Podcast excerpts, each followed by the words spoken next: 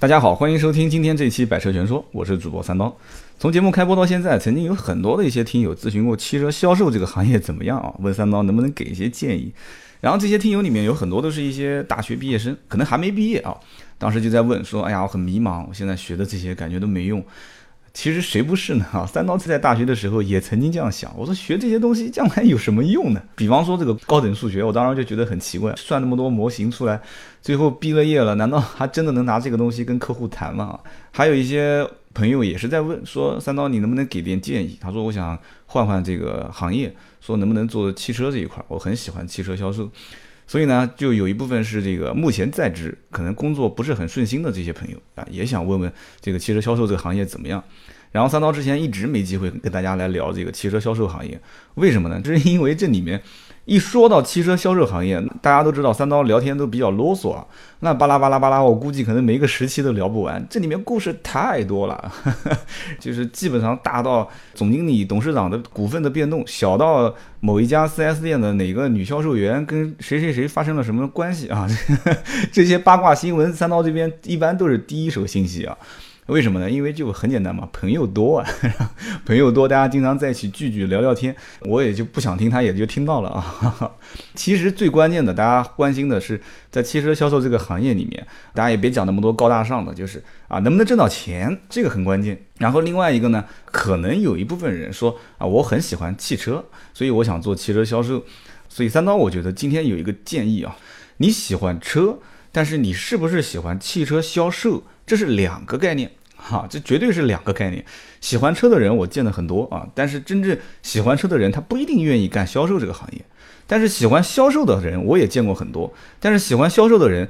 很多都是根本对车不感冒的。其实大家经常会到一些 4S 店，发现很多人接待不热情。其实这个不热情的根源就是他其实对车根本就不感兴趣，他就是来赚钱的。至于你今天能买车，对他来讲啊，那就是朋友嘛，对吧？那就啊就很热情。那你今天你不买车，你今天可能就是啊，我随便来看看的啊，我路过来看看的，那他可能对你就很冷淡。这样的一些做销售的人员，他的骨子里面就不是对汽车销售这个行业，或者说对汽车他很感兴趣。所以呢。三刀一直没机会跟大家来聊，今天这一期咱们就聊一聊汽车这个行业里面我的一些见闻。而今天的这个见闻呢，为了让我把这个时间缩短一些啊，我就举甲乙丙丁，当时也是在我身边，呃，真实发生的一件事情。甲乙丙丁是在同一所大学毕业。因为每一年在各个 4S 店会有一些定向的，就是实习生的编制，所以当时甲乙丙丁四个人是同时招聘到了我们公司。当然了，当时在选择的时候也是海选，这四个人当时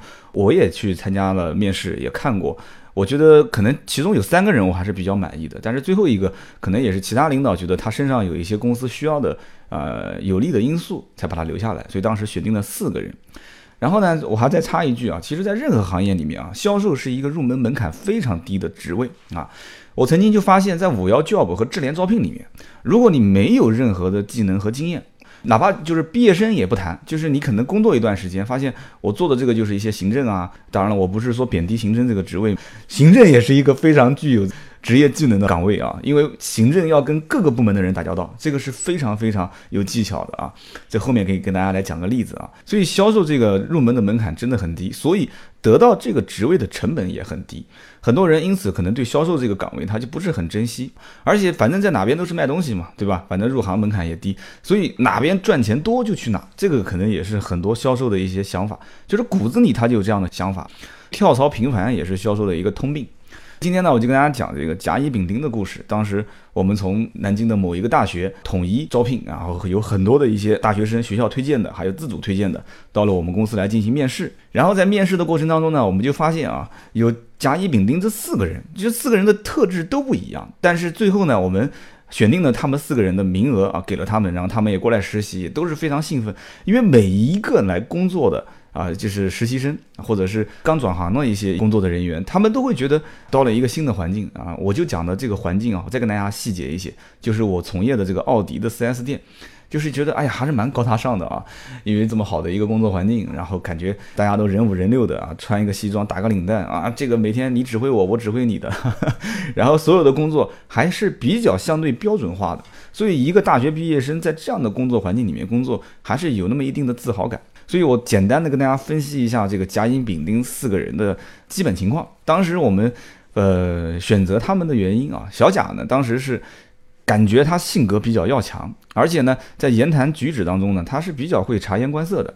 所以当时觉得这个小伙子应该到了公司去工作。最起码应该会成为一个领导的得力助手，可能将来还会往呃领导干部的方向培养。这是小贾，然后呢，小乙呢，当时我们感觉他在谈话的过程当中，虽然感觉是很有自信啊，也是很想成就一番事业，但是骨子里面就是有的时候你越是想表达一些东西，其实你越是想隐藏一些东西。然后后来我们也发现，这个小乙呢。家庭条件是比较差，然后呢，大学期间也是勤工俭学，这也是当时在面试的时候他最多的跟我们表达的一个观点，就是我一直在大学期间没有浪费时间啊，我一直是在做什么生意？当时跟我们讲啊，这个卖手套、卖围巾啊、卖袜子，然后做了很多的生意啊，甚至是开培训班。然后我们就问他说：“那你生意做得这么好，为什么现在还要来工作呢？”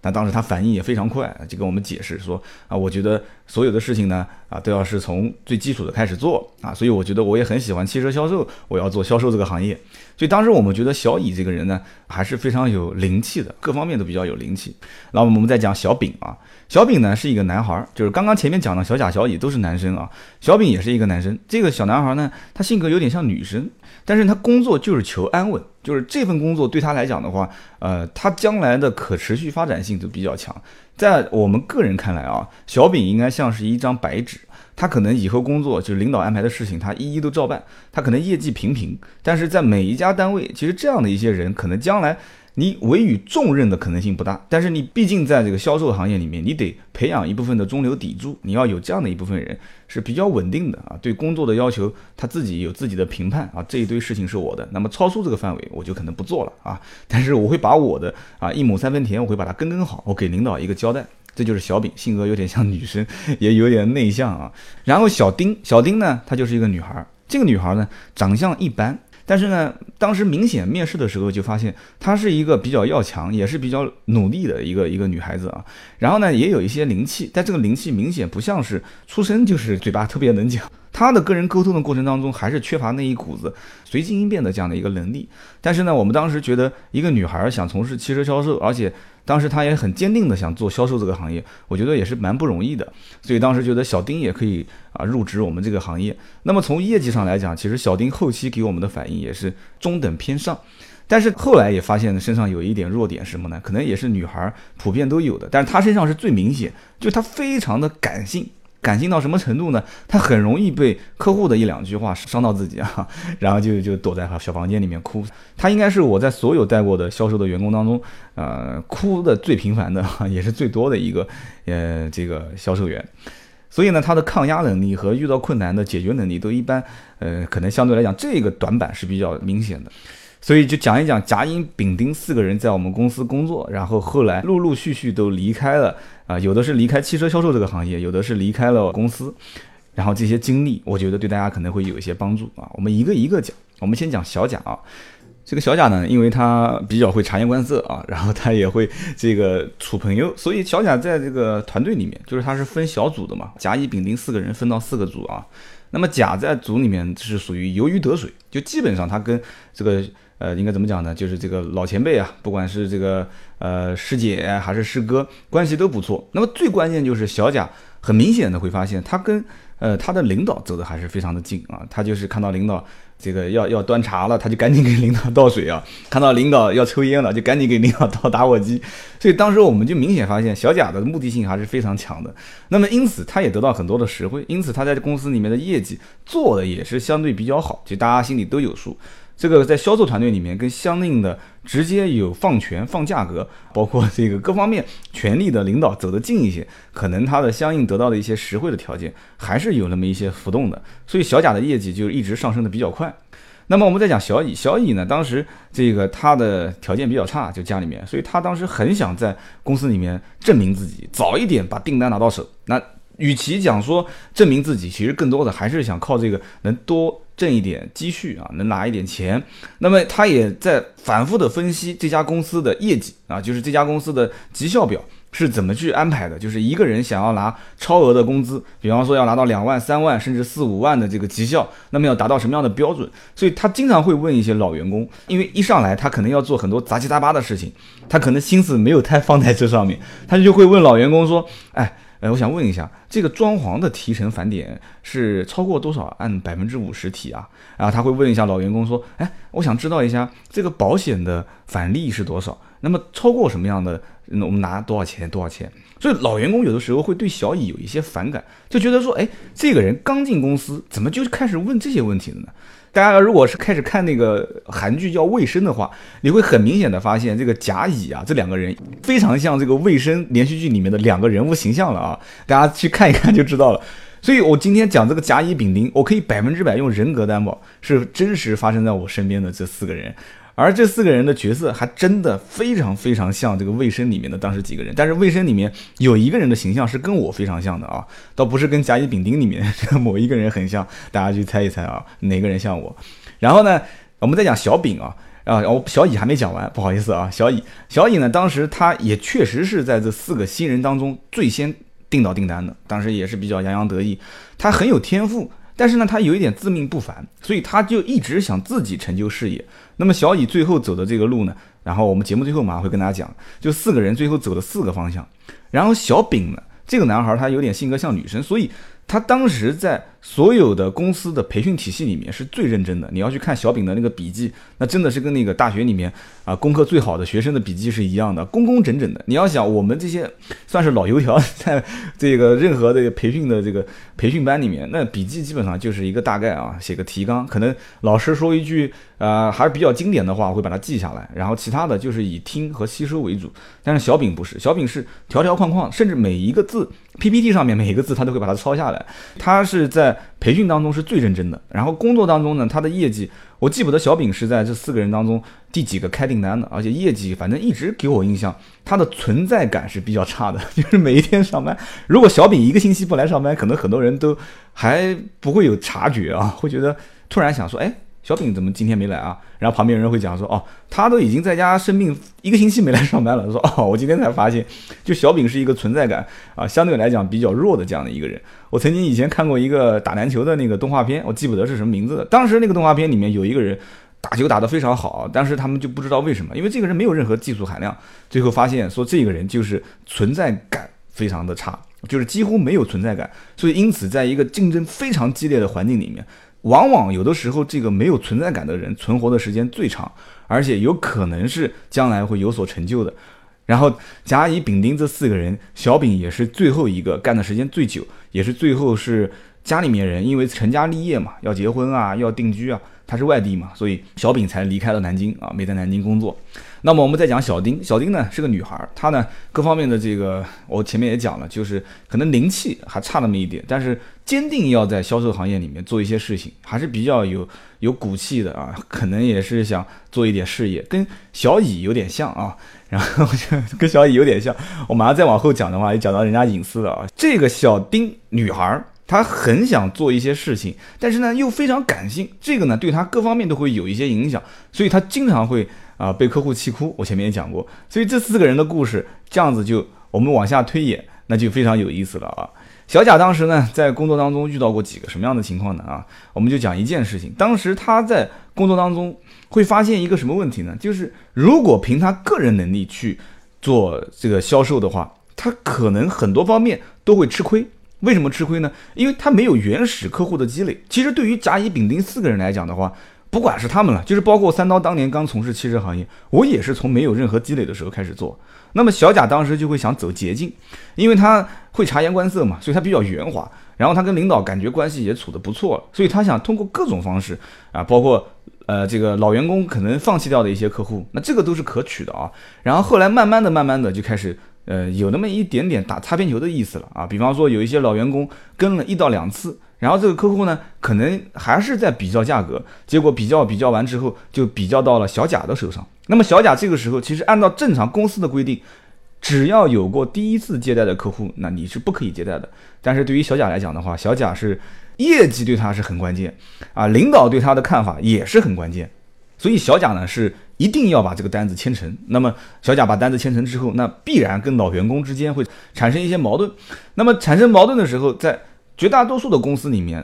领导一般都是保老员工，因为新员工将来。路很长嘛，而且老员工毕竟在一家公司里面都是作为一个业绩的顶梁柱，所以说很多一些事情，这个老领导可能睁一只眼闭一只眼也就过去了，绝对不会说是严厉的批评这个啊老员工怎么样怎么样。但是作为小贾一个新员工，如果在一个 4S 店里面出现这样的情况，这个情况是非常严重的，叫做抢订单，那么应该会是严惩。但是因为小贾跟他的当组的领导关系相当不错啊，所以他一般遇到这个情况，比方说跟其他的组之间啊发生了一个订单的碰撞，小贾把订单签下来了，但是明明是啊这个乙组丙组的，那怎么办呢？那么甲组的这个领导就会出面去沟通，所以呢小贾会一次两次发现，哎，好像这个事情也是可以做的嘛，对吧？然后呢，我们领导也是护着我的，也没什么问题，所以小贾后来胆子越来越大，所以小贾后来。包括在他的业绩方面有一些下滑，各方面的原因，跟他当时跟领导走得太近啊，包括跟他当时因为想走捷径，然后也是得罪了一些人。当然了，你在他自己组里面，如果领导没有变动，就像站队伍一样，那么对他来讲不会有太大的问题。但是，一旦他要是换到另外一个组，那对不起，那个组里面可能当年就有你得罪过的那些老员工，还 还对不对？还有就是你得罪过的可能其他组的领导，那你的日子就不好过了。所以。小贾当时就是因为有了这样的一些先决条件，造成了他后来把自己的这个职业生涯，或者说在这个公司里面的职业的道路啊，是越走越窄。所以小贾当时呃这样的一个经历啊，我简单几句就跟大家讲完了啊。那我们再讲小乙啊，小乙呢当时家里面条件还是比较差的，然后这个人呢在我们公司的业绩各方面其实也不是很好。哎，可能很多人要问了，说。怎么会不是很好呢？你之前一直好像在说小乙是一个比较有天赋，而且这个在大学期间就一直勤工俭学，一直在做生意的这样的一个人。其实我后来也在发现一件事情，就是我曾经遇到过有好几个和小乙非常相似的，就是过来面试跟求职的人。我当时心里面也产生了一些阴影，因为这个小乙给我造成的印象还是非常非常深的，就是在大学期间一直在尝试做不同的。兼职啊，或者说自己在做生意的这样的一类人，这种人的身上会有两种习性啊。第一种呢，就是他胆子比较大，而且敢闯，敢于尝试一些新的挑战，抗压能力比较强。但是反过来讲，如果要是分析这些人的缺点的话，那也非常明显，对不对？按道理讲，大学四年应该做什么呢？就是应该读书啊。你的本职工作没做好，而去做了一些非你本职工作以外的事情。而做这件事情的目的是什么？你做是为了挣钱，那为了挣钱，为什么不认一件事情深耕细做？因为大家知道，其实做任何一件事情，做生意嘛，要日积月累，然后在一个行业里面，你去慢慢的耕耘，有可能你会耕耘出一片天地。但是他在大学做的每一项的生意，其实就是看到了一点点的商机，然后做。做完了之后挣到一点小钱，发现哎有人开始跟进了，然后开始挣不到钱了，放弃，放弃完之后再找另外一个生意去做，然后再挣到一点小钱，然后做了一点小钱之后想再多挣钱，发现又有难度，然后放弃，然后再换一份这个赚钱的小生意，那么都是小打小闹。那么如果在一个大的企业里面去工作的话，你遇到的困难是几乎每一天都要发生的，不管是跟你的同事之间的困难，跟你的客户之间的困难，还是跟你的领导之间的这些困难点，就像这个，我一想到卫生了，我这个这个节目我都推推啊。就像这里面有一个人讲的一句话说啊，人活着真的不容易啊。然后这个片尾曲我也真的很喜欢，真的非常好听。我当时就觉得，在小乙的身上，他就一直想做自己的事情，但是还是没有把心给沉下来。所以他的不稳定因素还是在于他自己，那么也是真的是 在工作当中体现的非常明显啊。小乙在做销售的过程当中，就每一天反复的在算那一份绩效表，而且每一个客户，领导如果告诉他说这个客户你这样子按照你的方式去跟踪下去是做不成的，你不能这样做，你应该推荐他去做其他的一些事情，推荐他去做其他的一些转换订单、转换车型。但是小乙他不接受啊，小乙是属于就是耳朵根子非常硬的这种类型，就他觉得领导你不应该按照你的方式来教我，而我应该是自己来自己摸索我自己的一套方式。所以小乙在做的业绩差的时候，他自己会很困惑，但是他不会跟人分享，而且他跟人交流的这种形式更多的就有点像什么呢？像好为人师的感觉，他喜欢跟人讲道德经啊，喜欢跟人讲儒学。所以呢，当时大家就觉得这个小乙呢是有一点活在自己的这个世界里面的人。最后呢，小乙离开这个公司的原因也很简单，就是他在大学时候还有那么一些生意没有丢掉啊。然后同时在大学一起创业的一些小伙伴啊，也在向他招手，说啊，我们做了一些这个物流公司，然后做了一些什么什么小小生意啊，培训班，你有没有兴趣？所以他当时是一边去做。大学时候的兼职的那些事情，一边还在公司上班，两边都想兼得，但是最后发现呢，这个两边都做不成，而且两边做的业绩都不是很好，所以他就是毅然决然的，其实也蛮有决心的啊，就把当时奥迪的这个工作给辞掉了，就回去开始正式创业。那么我们也好。长时间没联系，我也不知道小乙现在目前的状况是什么样。那么小丙呢，是当时在这四个人当中啊，从业时间是最长的。但是我要跟大家讲一下，这四个人最长的小丙的工作时间也没超过两年啊，我印象非常深，也就在一年多。那么也是他所有的业绩平平凡凡，所有的客户谈判平平凡凡。然后我几乎是没有，我印象中小饼是没有任何客户投诉，他的性格非常非常的温顺，在这个里面。那么小饼的收入当时在这四个人当中也是非常稳，但是不是很高啊，就是不是偏高，也不是偏低，反正就基本上完成任务就那么多。然后偶尔有一次完不成任务，然后下个月啊他会自己也会为自己打打气啊，在小本子上面写一写啊，然后小饼就会完成任务，完成任务呢还是那么多钱，所以就一直在这个一条平行线上面走。他人也确实是淡的就像一杯白开水啊，存在感比较差。那么小饼在整个的。这个公司当中，我觉得他这一年半应该讲工作的经历应该还是比较快乐的啊，因为他也交到了几个朋友，他也跟领导跟每一个人的接触都是那种淡淡的，然后平时打个羽毛球都可以在一起玩一玩，然后上班的时候大家开开玩笑，大家更多的是跟小饼对他开玩笑啊，他也都能接受，也不跟你生气，就性格各方面都很不错。但是小饼身上有一个什么问题呢？就是他还是把这份工作当做了一份工作。他没有去交朋友，没有去把很多的客户当成长久的一个，就是将来可能作为老客户转介绍的这样的一个。资源，所以说小饼的转介绍率是比较低的，但是他新客户的成交率比较高，而且他比较有韧性，他就一直打电话。小饼是一个打电话比较频繁的人，他就特别喜欢打电话，打电话约客户，打电话打电话，所以个人有个人的优势。那么小饼最后干了大概将近两年，什么原因走的呢？小饼也是因为就是老家在外地，然后家里面人说岁数也不小了，然后家里面安排相亲，然后说。哪边不能做汽车行业呢？对吧？老家也有 4S 店啊，你不如回来给你安排好。所以小丙回到当时老家也是很快找到工作，然后后来也有一些联系。小饼的工作呢，现在目前来讲也比较稳，所以他一直就是很淡然、很淡然、很淡然的一个人。那小丁，小丁的这个后来就比较坎坷了。小丁是我刚刚讲过了，在我所有接触过的销售员当中啊，销售顾问当中，她是哭的最多的。她个人是非常非常感性的一个女孩。那么这样的一个女孩，当时在工作当中，怎么讲呢？又要强，然后呢又感性。那么客户呢，有的时候啊，因为难免在沟通过程当中会出现一些问题，就会批评她。说你一个小女孩儿，对吧？你出来工作，我都不想讲你了。这件事情，你看，本来是你答应我的啊，什么什么什么，巴拉巴拉巴拉巴拉巴拉。其实他当时心里面就很冤，他想回一句客户说，当时我明明没有说过这句话，为什么你偏要这样子啊压在我身上？他可能会讲说，当时这些条件我都写在订单上面了，订单上面没有写其他的一些非文字的东西，你为什么要这么说？